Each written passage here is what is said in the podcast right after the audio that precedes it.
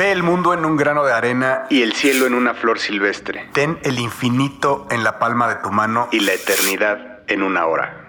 William Blake. Bienvenidos, bienvenidas y bienvenides a este nuevo episodio de su podcast favorito, Mundo Futuro, el principio del fin. Mi nombre, afortunadamente, sigue siendo Jorge Alor, grabando desde la Ciudad de México. Quiero saludar, como siempre, a mi compañero, amigo de toda la vida, el señor Jaime Limón, que radica, como ustedes ya saben, en la ciudad de Seattle ya desde hace varios años, ya que es uno de los grandes ejecutivos de una compañía que no sé si le suene, llamada Microsoft. Saludos, querido James, ¿cómo estás? Muy bien, don Jorge, don Emilio y a toda la gente que nos escucha. Eh, feliz, como siempre, de estar en un episodio más de este su podcast que habla generalmente sobre el futuro, a veces positivo, a veces con un poco de miedo. Y hoy la persona que generalmente nos pone la parte un poco más oscura del futuro, don Mario Valle, nos va a acompañar con una cápsula eh, pues Jorge, a ver si podemos mantener el rating del show. Nosotros, por lo menos de aquí a que entre la cápsula. Va a estar difícil sin Mayito, pero bueno, eh, fíjate que ahorita que lo decías, en los últimos capítulos que vamos los, los distópicos contra los utópicos, eh, ha sido, ha sido difícil, James, este, hablar de cosas en donde estemos mejorando por el uso de las nuevas tecnologías. Pero bueno, tratemos de, ahora sin el distópico mayor, tratemos de defender este programa lo, más, lo que más se pueda. Y sí, como dices, eh, le, rogamos, le suplicamos, como dice Mayito, nos aviente ese mendrugo de pan, esa migaja, eh, pues dándonos una, una reseña positiva. Eh, y también, pues obviamente, compartiendo este podcast para quien usted crea que le puede hacer sentido. Así que comencemos con este nuevo episodio, James. Esto es Mundo Futuro, episodio 94. Mundo, mundo futuro. Mundo futuro. El principio del fin. Es una producción de Sonoro. Con Jorge Alor, Mario Valle y Jaime Limón.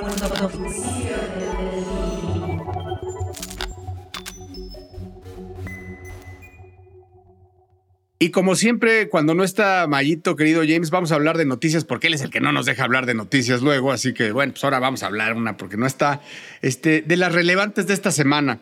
A, mí me gustó una y quería platicar contigo, que es la de Apple, eh, que ya anunció eh, abiertamente pues que la producción del iPhone 15 se va ya a la India. Entonces, bueno, pues esto es una notición, ¿no? Es una notición, es más, yo diría es un iPhone moment en, términos de maquilas, ¿no? De, las maquiladoras. Y, de un, y, un iPhone moment también en el, en, el avance de la Guerra Fría de Estados Unidos contra China, ¿no? Eh, yo no, no quisiera eh, tanto vanagloriar el tema de la India, sino más bien hablar de China que parece y luce despreocupado eh, de, que estas cosas estén pasando con Estados Unidos, ¿no? Cada vez más viendo hacia, hacia adentro introspectivamente en su economía, introspectivamente en su, hasta en su eh, inteligencia artificial, en sus armas, incluso, James, eh, no sé si viste por ahí que anunciaron, no sé hasta cierto punto qué tan cierto, porque a ver, las, las, fuentes que yo vi eran fidedignas, pero anunciaron un láser infinito, una nueva arma, que es un láser infinito que puede estarse, que no necesita tanta energía, entendí, pero que es, puede bimear infinitamente. Eh, vaya, es un nuevo concepto de arma totalmente diferente a lo que veníamos, eh, a lo que conocemos nosotros. Eh, me parece que, que China eh, se responde, ¿no? Responde fuerte a Estados Unidos eh, con esto y pues sigue, sigue, sigue la guerra. Sí, y fíjate, Jorge, lo que decías, ¿no? Y, estoy seguro que no, la decisión de mover, de Apple de moverse fuera de China, seguramente no es porque se sientan muy patrióticos y digan, vamos a apoyar a nuestro país, ¿no? Eh, es muy claro y además seguramente tampoco se están yendo porque vayan a ahorrar mucho dinero. Creo que está súper claro el miedo de las empresas extranjeras, y esto lo hemos platicado aquí antes, a que el gobierno chino de un día a otro diga, ¿saben qué? Esto funciona, esto no funciona, prohibimos esto, aceptamos esto y cambie e impacte modelos de negocio para empresas que, que tienen su producción ubicada en China, ¿no? Así les pasó hace, ¿cuánto fue el, problema que hubo en las maquilas eh, hace cinco meses, yo creo, ¿no? Que tuvieron este problema y les frenó la, le- le- les frenó la, la producción y de alguna forma, pues Apple se sintió eh, maniatado, impotente eh, contra el gobierno chino, ¿no? Pues es un- este gobierno hegemónico totalitarista Sí. que realmente no puede, o sea, a ver, como dices, pues te pone una de esas un- y cómo te defiendes, ¿no? O sea, te tendría que defender ya el propio gobierno de Estados Unidos, ¿no? Pero, pero y bueno, y todos los leaks, James, todos los leaks que hay de, de tecnología que están aprendiendo y eso, a ver, te- también eso le importa a Apple, también eso le importa al gobierno de Estados Unidos y eso ya era un problema latente. Sí, y sigue el, y sigue el miedo en general de. Eh, y llevamos ya, yo creo que unos dos o tres años donde cada vez más, sobre todo gobiernos, pero también empresas privadas, empiezan a dejar de utilizar aparatos o tecnologías ni siquiera diseñadas, sino fabricadas en China. No sé si recuerdes, pero hace ya un año o dos, eh, empresas de servidores detectaron que los servidores hechos en China estaban mandando información directamente a el gobierno chino cuando tú, eh, obviamente de, manera oscura, y creo que entre esos miedos más la dependencia acumulada de cuántos años lleva el- China siendo el centro de producción del mundo, creo que ahorita, ahorita, y es una transición fuerte, ¿no? A ver si no acabamos pagando mucho del, del costo de todo esto. ¿Sabes cuál es el problema que veo? Que como la tecnología que está adoptando hoy el Oriente en general, pues puede hacer un boost rápidamente y rebasar sin que nos demos cuenta a nadie. eh, y estar adelante en un abrir y cerrar de ojos. O sea, esto no, en- que no sea algo que pensemos que vaya a ser en 10 años, sino si hoy tomamos las malas dos malas decisiones allá y dos y tres buenas decisiones allá, nos rebasan por la derecha eh, inmediatamente, ¿no? Entonces, ah, y yo cuando digo nos rebasan, porque pues claramente en México, y sé que tú estás en Estados Unidos, pero el Team México, pues está del lado de Estados Unidos, ¿no? O sea, con la oportunidad que tenemos del nearshoring, eh, pero pues estamos de- del lado de, Estados Unidos y ahí me trae también, perdón que vaya a echar un comercial, pero, pero también tra- poner sobre la mesa que, que vienen votaciones en México, que es súper importante. Esta es la oportunidad de oro. O sea, si, si la regamos en el, siguiente, en, el, en el siguiente gobierno, estoy hablando en materia de tecnología, por Dios, estoy hablando de eso que es lo que va a regir mucho el próximo, los, los próximos seis años. Si la regamos en el siguiente, vamos a tener un atraso súper, súper importante contra todo, contra el resto del, del mundo que, que, que como el Oriente estén tomando decisiones sobre gobierno apoyadas y guiadas por la tecnología. Estás escuchando. Estás escuchando. escuchando. Mundo futuro. Mundo futuro. Y bueno, ya entrando en materia, eh, y yo te quería hablar un poco para seguir con el medio, el concepto, ¿no? Eh, eh, quería hablar sí, sí de una noticia que hubo en la semana, pero que me lleva a explorar el futuro. Eh, y es una noticia de Zoom. De Zoom, esta plataforma que usamos todos todo el tiempo, eh, gratuita hasta cierto punto, eh, para las teleconferencias y el trabajo remoto. Lo que sucedió con Zoom, y, si no mal recuerdas, James, es que, pues bueno, la gente puso el grito en el cielo porque pues un día apareció pues que actualice Zoom y entonces como cualquier otra actualización que todos hacemos, dices correr la actualización, eh, nada, lo único que tienes que poner es checkbox y listo, ya estás de nuevo. Pero resulta que en esa actualización de los términos de la licencia de uso venía que Zoom puede usar ilimitadamente tu imagen, tu voz, tu cara, tus palabras para entrenar a su modelo de AI, su inteligencia artificial. Alguien se dio cuenta en algún momento y pusieron el grito en el cielo cuando era ya demasiado tarde. Bueno, no era demasiado tarde, digo, se empezó a entrenar el modelo, pero tuvo que salir Zoom, James, a decir, bueno, a ver, este, sí lo dijimos, pero es opt-in, o sea, todo mundo tiene que estar opt-in y si, leen bien, pues tiene que, sabrán que están usando, estamos usando su imagen, y sí, efectivamente, para entrenar un modelo, pero es si quieren, o sea, si no, se puede seguir con el modelo tradicional. Cuando antes habían dicho que si era como, como a fuerza o dejas de usar Zoom. Entonces, híjole, o sea, a ver, surge, a mí lo que, lo que te quiero decir es que se prenden muchas alarmas, ¿no? Se prenden muchas alarmas, que ya lo hemos hablado aquí, pero, pero ya vi- viniendo de mala leche, mala leche porque se me hace que, que, que viniendo en una actualización de licencia algo tan tan leve, ¿no? Como que puedan usar ilimitadamente tu imagen. Se me hace que tiene, que es una bola baja que manda zoom. Y bueno, pues quería platicar contigo un poco hacia dónde va todo eso. ¿Por qué? Porque no es solo zoom. O sea, recordemos, hoy se, hoy se desgarran todas las vestiduras porque Zoom, lo, pero no, o sea, hoy en día eh, eh, empresas como, como Google, Amazon, Microsoft, Zoom, Evernote, vaya la que me digas, ya están entrenando, han estado entrenando los modelos de, de AI por años por años. Claro que no los de Large Language Models, que son los últimos, que eso es lo que ya, que ya están aprendiendo a ver cómo reaccionas, emociones, tus caras, tus palabras. Eso sí es nuevo. Pero, pero vaya, sabemos todos que el Gmail lo lee un AI hace 10 años. Bueno, o sea, se, leía un AI hace 10 años.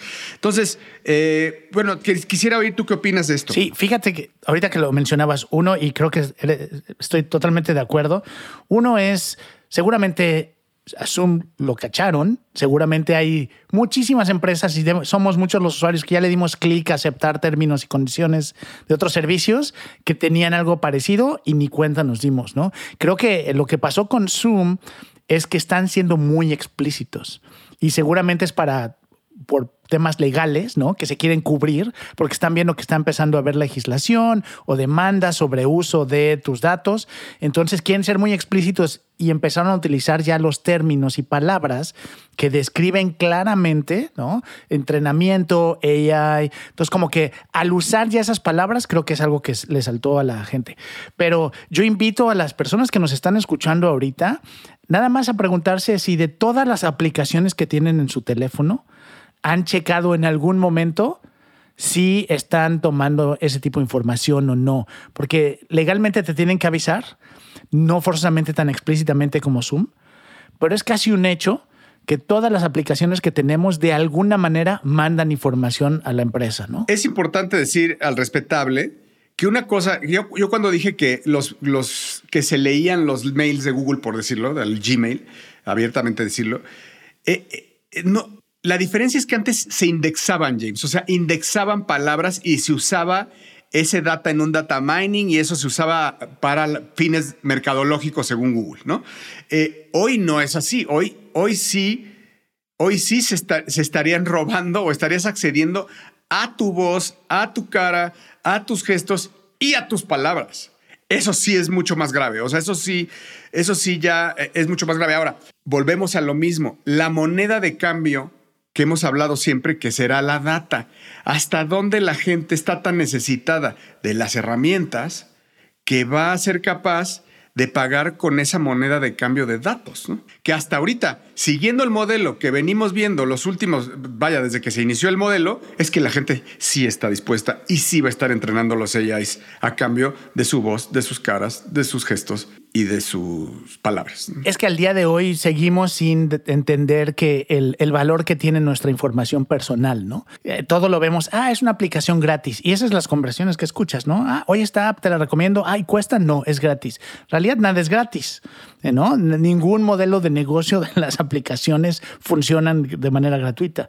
Entonces, e, ese es uno, ¿no? Y, y, y el otro es la personalización creo que es mucho también como venden las em, muchas empresas estos beneficios, ¿no? entre comillas, estos beneficios de darles la información que van a ser algo mucho más específico para ti.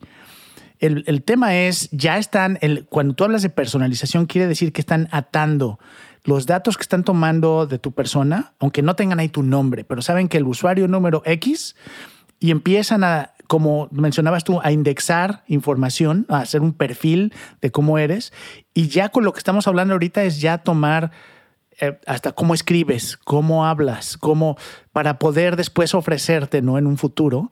Eh, oye, ¿quieres, eh, ¿quieres un avatar que corresponda esto por ti? Bueno, pues ya sabe, porque ya lo entrenaste, porque nosotros ya sabemos cómo hablas tú.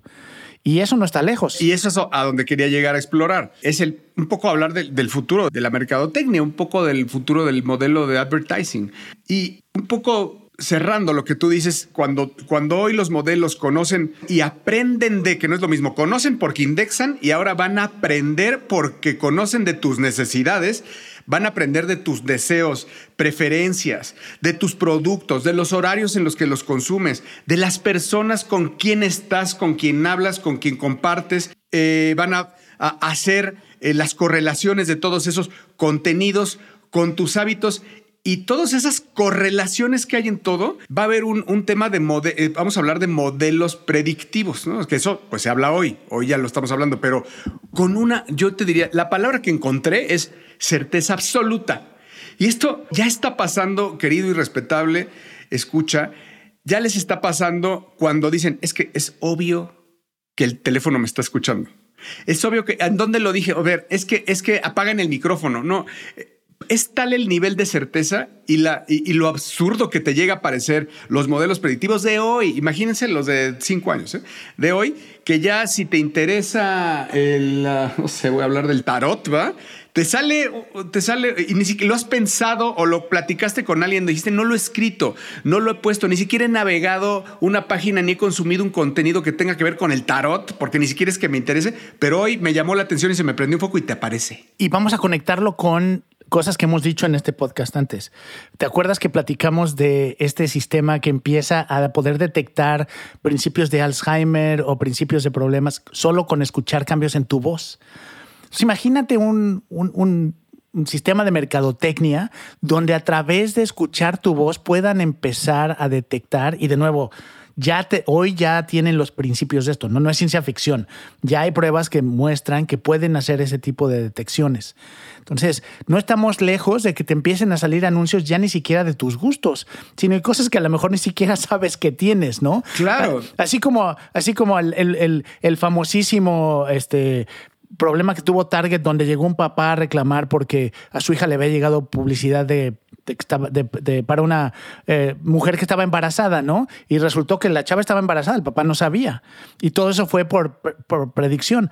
Imagínate eso, pero exponencial, donde de pronto una marca te va a poder decir que estás enfermo de algo antes que tu doctor simplemente por poder hacer este tracking. O quizás antes de que te enfermes, incluso, ¿no? Porque puedes, sí, puedes sospecharlo. Eh, eh, yo creo que esos modelos que hoy le decimos predictivos, que hoy existen y que serán más y más y más y más y más certeros, está más, más viva que nunca. Y las marcas que se logren sumar a eso, que, además déjame decirte otra cosa, James, cada vez se vuelve, y tú lo sabes porque los dos trabajamos en marketing, pero cada vez se vuelve más complejo, ¿no? O sea, las marcas y diagonal, las agencias que se logren subir, que, que logren eh, tener la, la, visión panorámica de las herramientas que va a haber, eh, que sean la capaces de evolucionar con las herramientas, de dominar la, la, las herramientas y, de cambiar rápidamente y ser flexibles para cambiar con los, con, con, con los mismos cambios, vaya valga la redundancia, eh, serán las que estarán en la punta y las que además verán, ahora sí, James, porque no es un tema de branding, no es un tema de awareness, es un tema de performance, de venta pura y dura. Eh, esas marcas serán las que te tomarán rápidamente la, la, la, delantera muy rápido. Estaba leyendo por ahí algo donde hablaban de todo este problema de los actores y los estudios y todo eso. Y alguien dijo, lo que pasa es que las empresas actuales y el futuro de las empresas, en todas, ya todas van a ser empresas de tecnología. No porque ese sea su foco, pero, y esto llevamos mucho tiempo, ¿no? Tú y yo hemos estado en esto desde que empezó Internet y sistematización y digitalización del negocio, pero esto ya va más allá. ¿No? Eh, aquí estamos hablando de un momento en el tiempo donde si no estás usando estas tecnologías en tu empresa para comunicarte, para eficientar, para el salto que va a haber entre tú y quien no, tú que no lo haces y quien sí lo hace, va a ser inalcanzable en algún momento, ¿no? Donde te vas a quedar atrás, donde empresas súper chiquitas hoy que se anuncian por TikTok están vendiendo más que corporativos muy grandes, simplemente porque se subieron a la tecnología y pusieron sus procesos conectados a eso. En ese orden de ideas, imagínense los que tienen sus que empezaron a producir contenidos a tiempo, que empezaron a indexar a los, busca, a los grandes buscadores con contenidos a tiempo y que es un trabajo, James, que se hizo hace quizás 10 años, ¿no? De las marcas. Hoy, sin saberlo, Hoy puedes preguntarle, y yo ya lo hice, ¿verdad? Pero preguntarle a un AI, o sea, a un, chat GPT-4, y le dije, imagínense que yo siempre les pongo, para no entrar en problemas, mis, mis, ejemplos de bicicleta. Eh, y hoy le puedes preguntar a un chat GPT, oye, este, ¿me puedes hacer la comparativa entre un grupo de, este, de 11 velocidades este, que tenga este y este nombre Shimano contra uno de este y este nombre marca Vision? Hazme la comparativa y dime cuál es mejor en relación calidad-precio ¿Sabes qué me respondió? Me contestó dos cuartillas de por qué uno era mejor que el otro para lo que yo necesitaba. 100% verás, 100% echa la tarea, leyó todos los blogs, leyó y al final el que ganó efectivamente yo después como que fui a comprobar, porque todavía soy de los viejitos que no le creo bien a todo, todo lo que me pone al chat GPT, pero fue efectivamente todo lo, que, todo lo que venía punto por punto me ahorró la chamba. No es necesariamente que Shimano haya hecho una indexación hecha para, o sea, esté, más bien, no es, necesariamente que Shimano esté trabajando para, para GPT y cómo, cómo lo traiga GPT lo muestre, sino es un trabajo que ya se hizo previamente, ¿no? Pero lo que te quiero decir es ya hoy en vez de googlear y, si quieres hacer una comparativa que te puede hacer, que te puede disparar una, un impulso de venta inmediato, lo hace GPT por ti. Las marcas hoy en día, los que nos están escuchando, ¿están preparados para eso? Sí, no, y, justo lo que mencionas, Jorge, ahorita todavía dudamos, ¿no? Porque es nuevo y ChatGPT, pero el día que esto ya se esté centralizado en una un app o un asistente en tu teléfono, que ya nada más te avise, oye, salió esto, cumple con lo que estabas buscando, lo compro sí o no, ya ni siquiera vamos a cuestionar la propuesta, ¿no? Va a ser simplemente, confío en esto, cómpralo. Como al principio cuestionabas a Google Maps y hoy no hay forma que lo cuestiones. Exactamente. Entonces ya, ya más bien le haces caso porque te, porque te ha ido demostrando que está bien. Y por último, James, te quería hacer la, la quería platicar contigo esta. Eh, hablando de esto mismo y de cómo puede evolucionar esto, em, vamos a llamarle de la, de la automatización, la asertividad eh, y la indexación, data, de la data, de todo esto que, que acabamos de hablar, contra el otro modelo de que se utiliza mucho en, la mercadotecnia hoy en día que está muy usado, que son los influencers. Y, si me hubieras preguntado sobre los influencers, yo, fui de los que les entré tarde. Eh, no creí mucho y después les creí mucho. Dije, a ver, sí están vendiendo, porque al final se trata de vender, ¿no? Sí están desplazando productos, sí están creando awareness, sí están vendiendo. Pero hoy, James, después de ver eh, eh, el AI en acción, el fake news, lo que están haciendo con Rogan, que lo están fakeando para que publicite productos, hoy que con un clic, hoy, señores, hoy, ya podríamos, ya podría yo tener mi doble de AI que habla, se, se ríe como yo, tiene exactamente mi misma voz y está incluso hablando lo mismo que yo. Hoy, hoy, que todavía no terminamos el 2023, ya podría tener esto. Entonces, imagínense dónde puede llegar esto en el tema de fake. Eh, no puedo usar otro término más que fake news porque es lo que conocemos, pero de faking, de hacer, de, la falsedad que va a haber. Va a haber, las redes sociales se van a inundar, James, inundar absolutamente de cosas fake y vamos a empezar, hoy ya lo hacemos, ya dudas de todo. O sea, ya, ya me mandan un video de bici que se aventó de un acantilado, lo dudo. Ya un surfer, lo dudo. Ya un, un, un Rogan que está hablando, entrevistando a alguien, ya no sé si es verdad. Este, a Yuval Harari, ya hijo, ya no sé si es verdad. Entonces, esto es, estamos, esto es incipiente hoy, estamos empezando. El, bueno, ni siquiera han soltado el carrito de la, montaña rusa. Seguimos así subiendo, tiki, tiki, tiki. Cuando lo suelten, para mí podría ser el final del tema influencers y de que nos... Dentro del tema influencers como, actores, tercero, sino el tema de sentirte tú influenciado por alguien porque ya no le vas a creer ni a, tu influencer, porque eh, el primero era porque ya le pagan, que es el primero, y el segundo, porque ya no sabes si sí fue o no fue, es fake. Si es real o no, es, real, ¿no? Si sí es real o no. Entonces eh, eh, lo, pongo, lo, vuelvo a poner en duda. Y mira, creo que en, alguna vez mencioné también esto, pero la industria que siempre ha estado como que en la punta de lanza de lo que se puede hacer con tecnología y avances es la industria de la pornografía. Eh, fueron los primeros en usar, ya sabes, digital, los primeros en hacer streaming, los primeros en, o sea, es una industria que siempre hay mucha gente apoyando y están probando cosas. Y hoy en día, acabo de leer un artículo hace poco, eh, hoy en día ya hay algunos canales y videos eh, con pornografía totalmente fake. Es decir, no hay personas participando en eso. Olvídate de ponerle la cara de una persona a alguien desnudo. Eso como que ya desde que existía Photoshop sabíamos que iba a pasar algo así. Pero ya el crear cosas y tú lo has mencionado antes también, eh, que saltan el Uncanny Valley, ¿no? Donde ya no detectas que es, es, es falso, eso, eso cambia todo, ¿no? Porque eh, una vez que tú lo ves como una persona, esa confianza o ese sentimiento que la gente busca, creo yo, en los influencers, ¿no? Alguien vivo, un ser humano con el cual con el cual tengo una conexión, pues ya es totalmente eh, reproducible de manera artificial. Ya ese Uncanny Valley, eh, que es el, le dicen así en Estados Unidos, el, Valle Misterioso, que era el, cuando lo cruzas o no lo cruzas, cuando tus ojos detectan que algo es fake o no.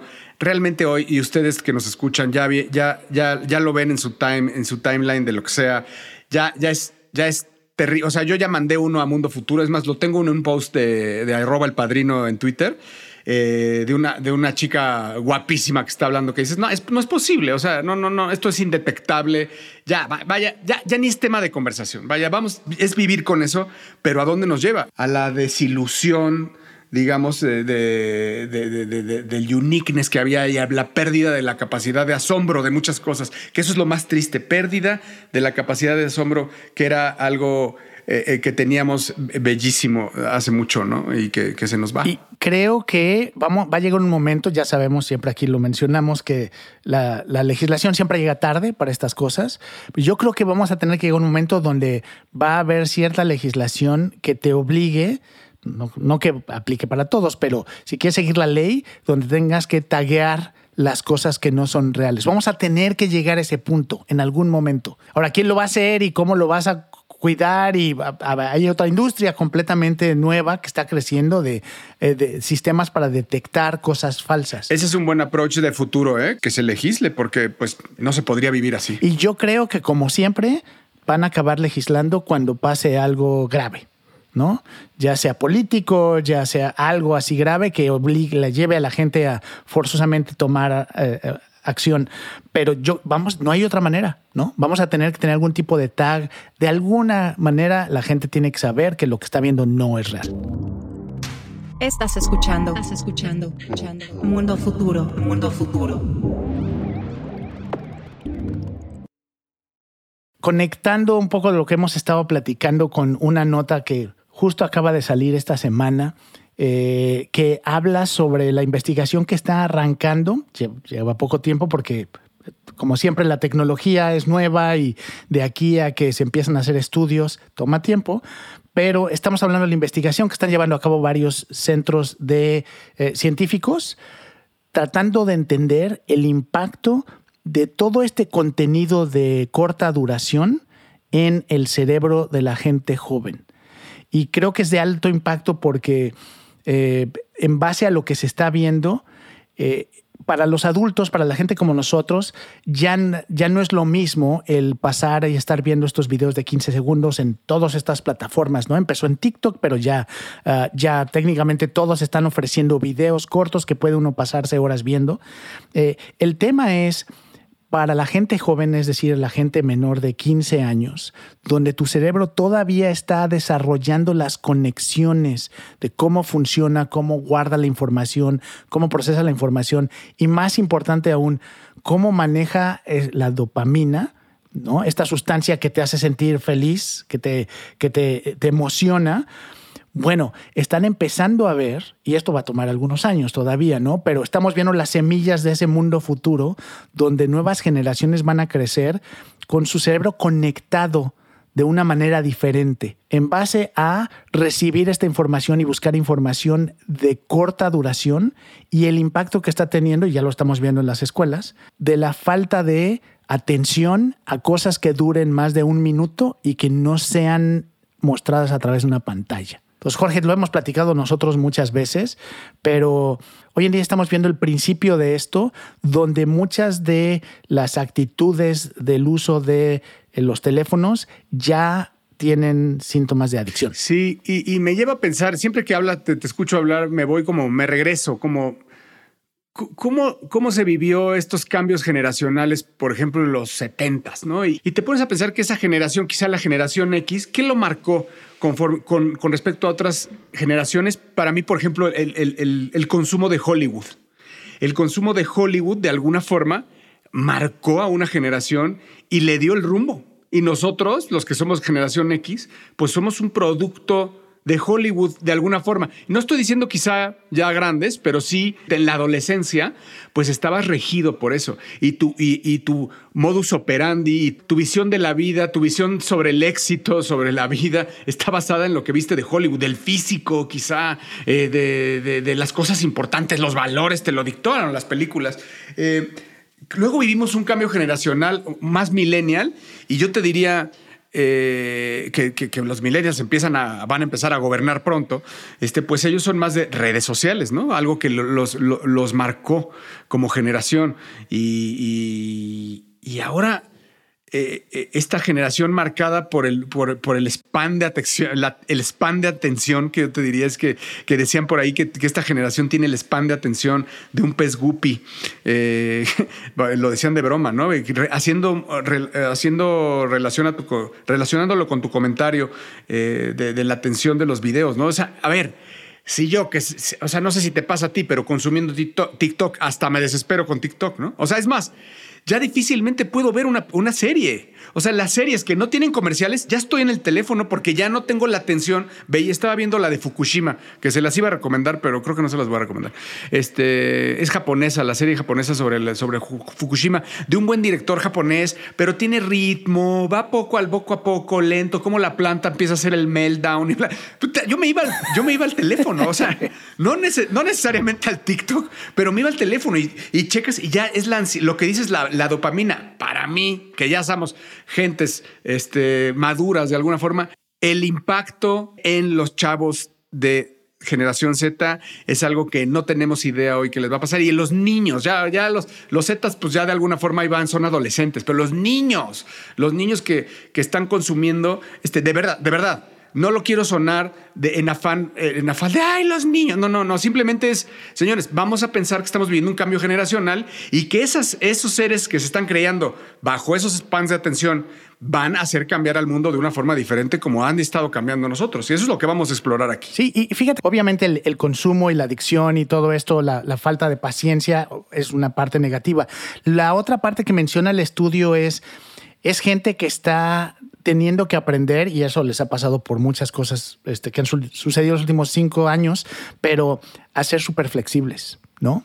Al poder saltar de una cosa a otra. No quiere decir que puedan hacer multitasking porque en realidad el cerebro tiene cierta limitante, ¿no? Al final no puedes hacer concentrarte en 80 cosas, pero la posibilidad de saltar de un tema a otro, de poder eh, tener esa apertura a ver cosas y cambiar de opinión rápido creo que esas de, pronto van a ser habilidades necesarias, ¿no? En, en, este mundo futuro. El, el, que no se adapte ya no va a ser el que sepa más, sino y lo has dicho tú antes, ¿no? El, no es el que sepa más, sino el que se adapte más rápido. Y creo, y creo que también el poder y el acceso a la información también es algo, a la información y al conocimiento, diría. Ya más que a la información, porque me suena a noticias, yo diría el conocimiento. Ese acceso al conocimiento, James, es, impresionante. Nosotros, nosotros no lo vivimos. Quizá el principio de un millennial eh, tampoco fue así y hoy es algo de las cosas positivas. Y de las negativas yo te diría absolutamente el silencio. O el silencio y, el silencio que te llevaba a la reflexión, que, aunque no lo creas, el ir al baño, el ir al baño que te aventabas media hora en el baño, antes era viendo, el, viendo la toalla o el, azulejo de la pared. Los cómics y el periódico, ¿no? Era típica imagen del señor con el periódico sentado. Eso ya no existe, ¿no? O sea, estás saltando de un, de, un lugar a otro. No tienes esos remansos, ¿no? Eh, eh, la vida eh, empieza a ser una vorágine de información y, eso te lleva, pues va, va a venir en lo que hablamos el capítulo apenas pasado, que resulta en una mala salud mental, ¿no? Que es la, gran epidemia de este siglo. Pues sí, seguiremos aquí al, pie del cañón, checando y compartiendo con ustedes estudios como este. Ahorita hay dos universidades, la Universidad de Wuzhou eh, en China y Western Michigan University en Estados Unidos. Son dos universidades que están, van a seguir eh, tratando de analizar esto y pues mientras sigamos eh, generando este contenido y platicando con ustedes les compartiremos más de los descubrimientos que seguramente van a cambiar este mundo. Estás escuchando, estás escuchando, escuchando. Mundo futuro, mundo futuro. Ahora vamos a ver qué nos dice el viajador y cosmopolita, señor Mayito Valle. Adelante, Mayito. ¿Qué onda familia? Pues aquí saludándolos, preparándonos para el viaje a Gamescom, que creo que en algún episodio anterior mencioné que estábamos pues ya casi en camino hacia Alemania, como todos los años, en la ciudad de Colonia o Cologne en Alemania se lleva a cabo desde hace muchos, muchos años uno de los eventos, si no es que el evento más grande de videojuegos del planeta. Cerca de 500 mil personas en promedio, por lo menos números previos a la pandemia, se reúnen, eh, pues gente que trabaja en la industria, gente que trabajamos en la industria de videojuegos, nos reunimos ahí para reuniones, juntas, eh, temas de negocios, etcétera. Pero también eh, durante el fin de semana sucede que recibe a prácticamente toda Alemania y muy buena parte de Europa visita este evento que es, si no me equivoco, el único que queda en el mundo junto con Tokyo Game Show quizá, que tiene esta característica tanto de negocios como consumidor, porque fue cancelado el E3 hace algunos meses. Se anunció que el evento tradicional, también uno de los más grandes, que sucede en Los Ángeles, pues fue, fue cancelado.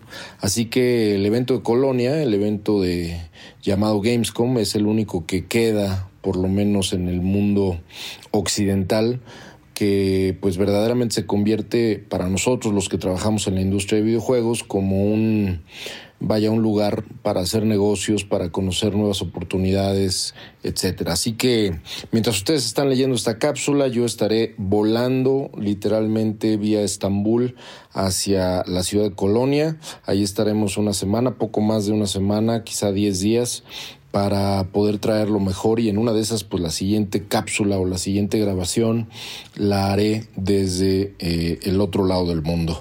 Pero bueno, el día de hoy en realidad quiero contarles y quiero platicarles de un fenómeno que me tiene verdaderamente obsesionado desde hace muchos años.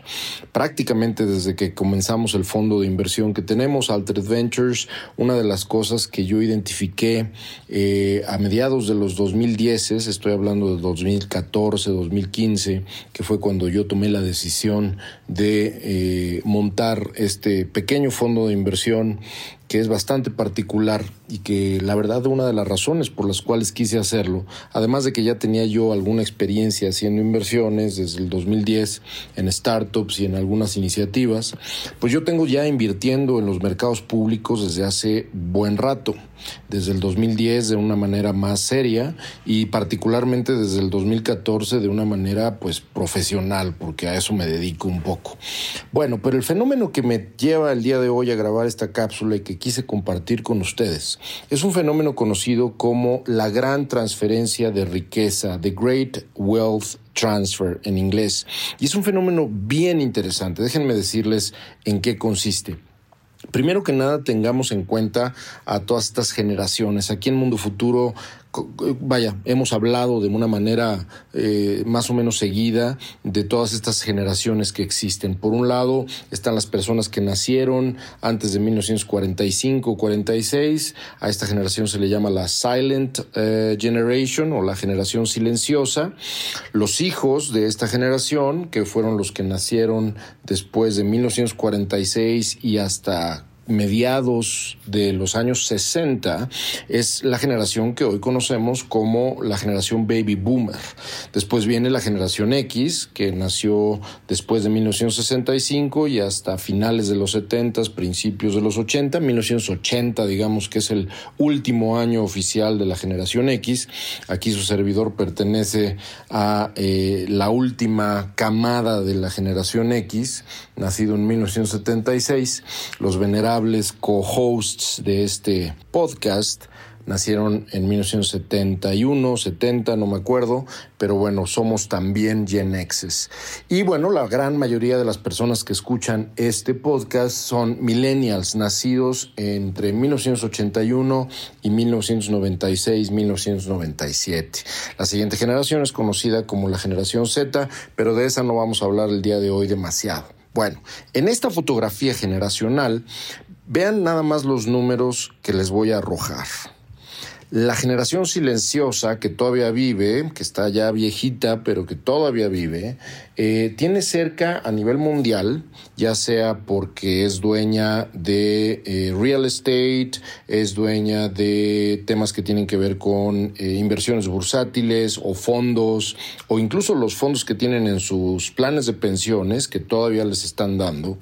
Las personas que pertenecen a la generación silenciosa, y estos son números del 2021, más más o menos tienen un total de 10, 15 trillones de dólares en el planeta. ¿Eso qué quiere decir? Que, bueno, pues este dinero no, no, no se va a ir con ellos, ¿no? Y bueno, pues son personas que ya están bastante ancianas y que seguramente en los próximos años van a morir. Pero ahí les van los números que tienen los baby boomers. Así como los, las personas de la generación silenciosa tienen aproximadamente 10 trillones, 12, 15 trillones de dólares aproximadamente. Y bueno, vale decir que hablo de trillones en los términos gringos, ¿no? Un trillón de dólares en realidad para nosotros que hablamos español es lo que literalmente es billones, ¿no? Billones, millón de millones. Eh, pero bueno, los baby boomers tienen casi 50 trillones de dólares. 50 millones de millones de dólares es lo que está en poder de los baby boomers, distribuidos de nuevo en propiedades, en eh, acciones, en mercados bursátiles, en instrumentos financieros o incluso en sus planes de pensión. Y la generación X tiene poco más de 20 trillones de dólares. Bueno, el fenómeno al cual me refiero y que en realidad me tiene, como les dije, obsesionado desde hace mucho tiempo, es este fenómeno llamado The Great Wealth transfer, que es un fenómeno que tiene eh, pues ya bastantes años dentro de la fotografía o de la, el radar de muchos científicos sociales y científicos económicos. ¿Qué es The Great Wealth Transfer? Pues es un fenómeno que lo que va a hacer es reconfigurar completamente la economía mundial. Esto se refiere a que va a haber un traspaso, un traspaso intergeneracional de toda esta riqueza que estaba yo diciendo, de estos trillones y trillones de dólares, que ya está comenzando y que va a continuar los siguientes años. La generación silenciosa que queda, que es poca, la generación baby boomer, que son un chingo, van a pasarle su dinero a la generación X y sobre todo a los millennials que tienen menos de 5 trillones de dólares a nivel mundial, pero estamos hablando de que en total más de 70 trillones de dólares a nivel mundial cambiarán de manos en las próximas décadas. ¿Cuántas décadas? Dos o tres décadas máximo. ¿Esto qué quiere decir? Que en los próximos 20, 25 años 70 trillones de dólares, 70 millones de millones de dólares van a cambiar de manos generacionalmente y adivinen en manos de quién va a caer todo este, toda esta lana. Pues lo supuso usted bien. Va a caer en manos sobre todo de la generación millennial. La generación millennial en Norteamérica, por ejemplo, estamos hablando de gente que no tiene ni dos trillones de dólares, quizá menos incluso, porque en total a nivel mundial estamos hablando que tienen poco más de 5 trillones de dólares a nivel mundial. Pero en Estados Unidos, toda esta gente va a recibir más de 60 trillones de dólares en los próximos 25 años en propiedades, en inversiones bursátiles y muchos otros activos. De la misma manera estamos hablando que va a suceder en Europa, en América Latina, un total de más de 500 millones, 500 mil millones de dólares, todavía no le llegamos al trillón, o sea, medio trillón de dólares, se va a transferir tan solo en los siguientes 10 años. Obviamente México y Brasil siendo territorios sumamente interesantes para esta transferencia de riqueza. ¿Cuáles son las implicaciones económicas y sociales futuras? Que ya saben que a mí me gusta mucho esto de no hablar necesariamente de tecnología en mundo futuro. este traspaso de riqueza va a ser impresionante porque no nada más estamos hablando de dinero, estamos hablando de poder y de influencia. Hoy los millennials y la generación Z tienen una visión del mundo completamente distinta a los baby boomers y un poco a los Gen X más viejos, con todo respeto para los presentes. La generación millennial y la generación Z tienen una visión del mundo en su mayoría que hemos definido como una visión woke, ¿no? Eh, y obviamente estamos a nada, damas y caballeros, de vivir un cambio completamente radical en lo que es importante para el planeta en términos de dónde se pone el dinero, dónde se pone el consumo, dónde se ponen conceptos como la, la sustentabilidad, la tecnología, todo este tema de equidad que traen todas estas nuevas generaciones y que me parece muy interesante. Y bueno, no se digan los videojuegos, todos estos cabrones y cabronas están, obviamente si no jugando videojuegos, ya no ya no se les es eh, ya no es un mundo que les sea completamente extraño, ¿no? Ya no les llaman los Nintendos. Entonces, vienen manos jóvenes, viene poder e influencia joven, donde las tecnologías limpias, por ejemplo, las soluciones creativas a problemas globales, todo el tema de CRISPR, todo el tema de inmortalidad que hemos platicado aquí en Mundo Futuro, en fin, obviamente temas medio oscuros o medio polémicos como cripto, como Bitcoin, etcétera, todos los activos digitales van a empezar a tener un refuerzo y una y un renacimiento porque definitivamente todas estas generaciones están mucho más abiertas a esto. Ahora, ¿qué es una de las amenazas que definitivamente puede provenir después de este Great Wealth Transfer es que, bueno, también es cierto que las generaciones más jóvenes tienen una cultura de trabajo y una cultura de inversión y una cultura de manejo de inversiones completamente distinta a las generaciones previas que fueron las que últimamente generaron esta riqueza.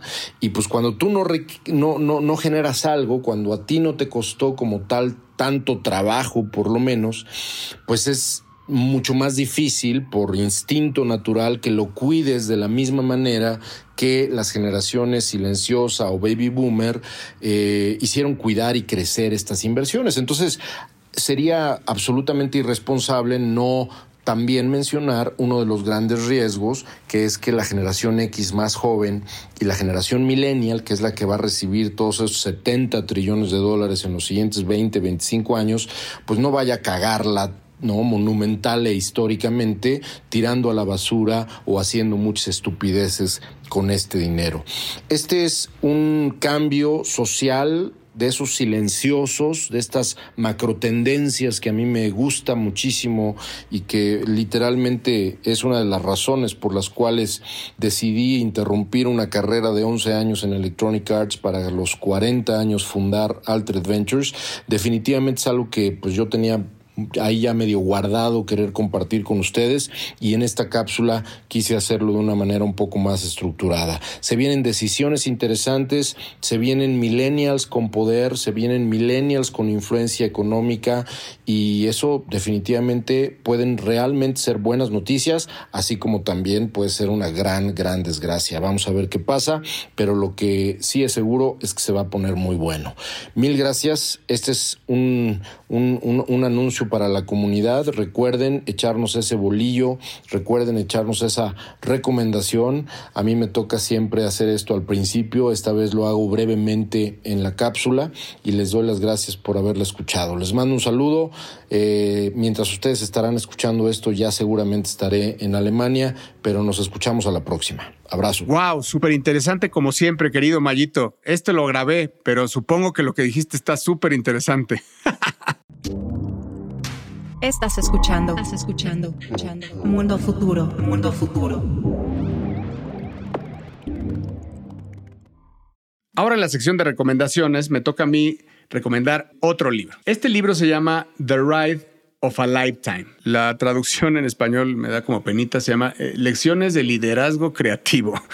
Pero bueno, vamos a dejarlo con The Ride of a Lifetime. De, es la, la vida eh, eh, como CEO de Disney de nuestro ídolo, bueno, mi ídolo, Bob Iger. Bob Iger, recordemos que fue quien en su momento fue director general de Disney en la época de, Steve Jobs y narra cómo fue desde la vicepresidencia hasta la presidencia y a lo que se enfrentó en Disney desde la compra de Pixar, desde la, cómo coquetearon con Marvel, eh, cómo compraron los canales, la inauguración de Shanghai, de, vaya, como la expansión de los parques y cómo hizo Bob Iger de esto un imperio, de cómo le tocó negociar con Steve Jobs. Narra, pero de verdad, de una forma deliciosa, cómo eran las negociaciones con Steve Jobs, cómo era, cómo era Steve Jobs negociando, cómo le llegó a colgar el teléfono, lo hacía temblar, porque pues en ese momento Bob Iger era un vicepresidente cuando Steve Jobs era ya de portada de revista, ¿no? Entonces, eh, la forma en cómo él era medio, pues, como todos sabemos, déspota y rudo en los negocios, pero bueno, eh, se los recomiendo mucho porque incluso llega hasta por qué decide retirarse y, todos estos canales de streaming también cómo, cómo empiezan ya a hacer ruido. Eh, y esto, obviamente, este libro lo saca cuando se retira. Eh, y termina eh, de ser la, dirección general de Disney, pero no nos dice nadie que alguien llega y le dice, le tocan la puerta y le dicen, oiga, está retirado, ¿ah? Así, este es su libro, sí. Oiga, pues, ¿qué le parece si, le, si volvemos a, sacar la edición 2? Porque lo necesitamos de nuevo en Disney y eso ni siquiera es algo que toque en el libro, pero lo que, lo que no sabes cuando terminas de leerlo es que hoy en día Bob Iger es, es el director general de Disney y no le está yendo nada bien. Entonces, vamos a ver cómo este señor ya que tiene sus años, pues saca el barco a flote o no, porque pues la película está viva, querido James. Sí, y sí le ha llovido bastante al señor Bob Iger, pero este, la vida y la experiencia que ha tenido eh, pocas veces, ¿no? Se ve en un director corporativo. Así es, una maravilla de libro, se los recomiendo muchísimo en inglés y en español.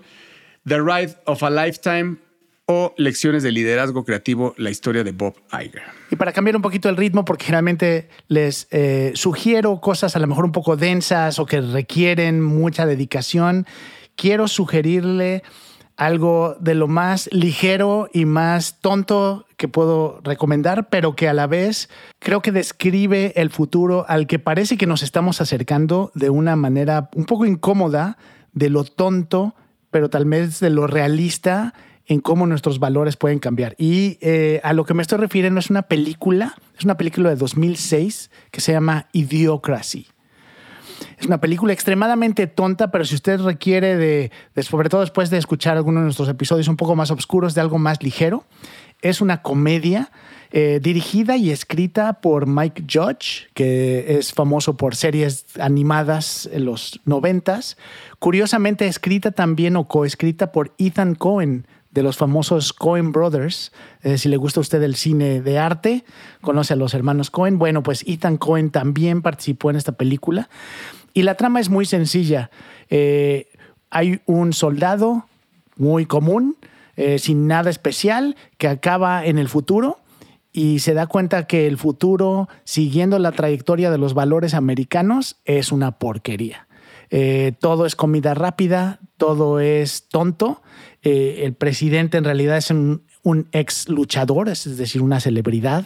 Eh, cuando empiezas a ver algunas de las cosas suenan exageradas, pero desafortunadamente también podrían ser opciones. Entonces, de nuevo, les recomiendo, se llama Idiocracy con eh, Luke Wilson y Maya Rudolph. Sale Terry Cruz, Terry Cruz el presentador, que eh, en realidad es el presidente de la película. Muy divertida y a ver qué tanto les parece a ustedes que vamos hacia allá, ese mundo tan distópico y un poco deprimente, pero con algo de humor. Y con este par de recomendaciones terminamos este episodio de Mundo Futuro, no sin antes agradecerle que se haya quedado hasta el final y que nos manda sus super recomendaciones. Este programa, como usted sabe y como todos los demás, no sería nada, no sería nada sin la mágica, eh, mágica producción del señor Emilio Miller quien levanta la mano desde allá de los lejos y, lo saluda. Y se despide de ustedes, como siempre, el señor Jaime Limón, que lo puede seguir como Mr. Lemon en Twitter. Mario Valle, que ahora estuvo remoto, lo puede seguir como Bill Benny. Y un servidor, Jorge Alor, arroba el padrino. Muchas gracias por escucharnos. Hasta la próxima.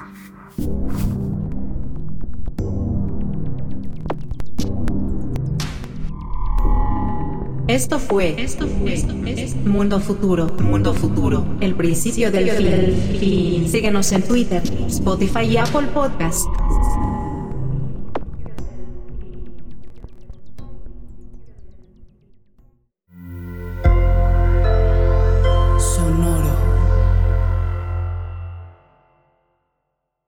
Guys, it is Ryan. I'm not sure if you know this about me, but I'm a bit of a fun fanatic when I can. I like to work, but I like fun too. It's a thing. And now the truth is out there. I can tell you about my favorite place to have fun Chumba Casino. They have hundreds of social casino style games to choose from, with new games released each week. You can play for free anytime, anywhere and each day brings a new chance to collect daily bonuses. So join me in the fun. Sign up now at ChumbaCasino.com. No purchase necessary. Group. Void were prohibited by law. See terms and conditions. 18 plus.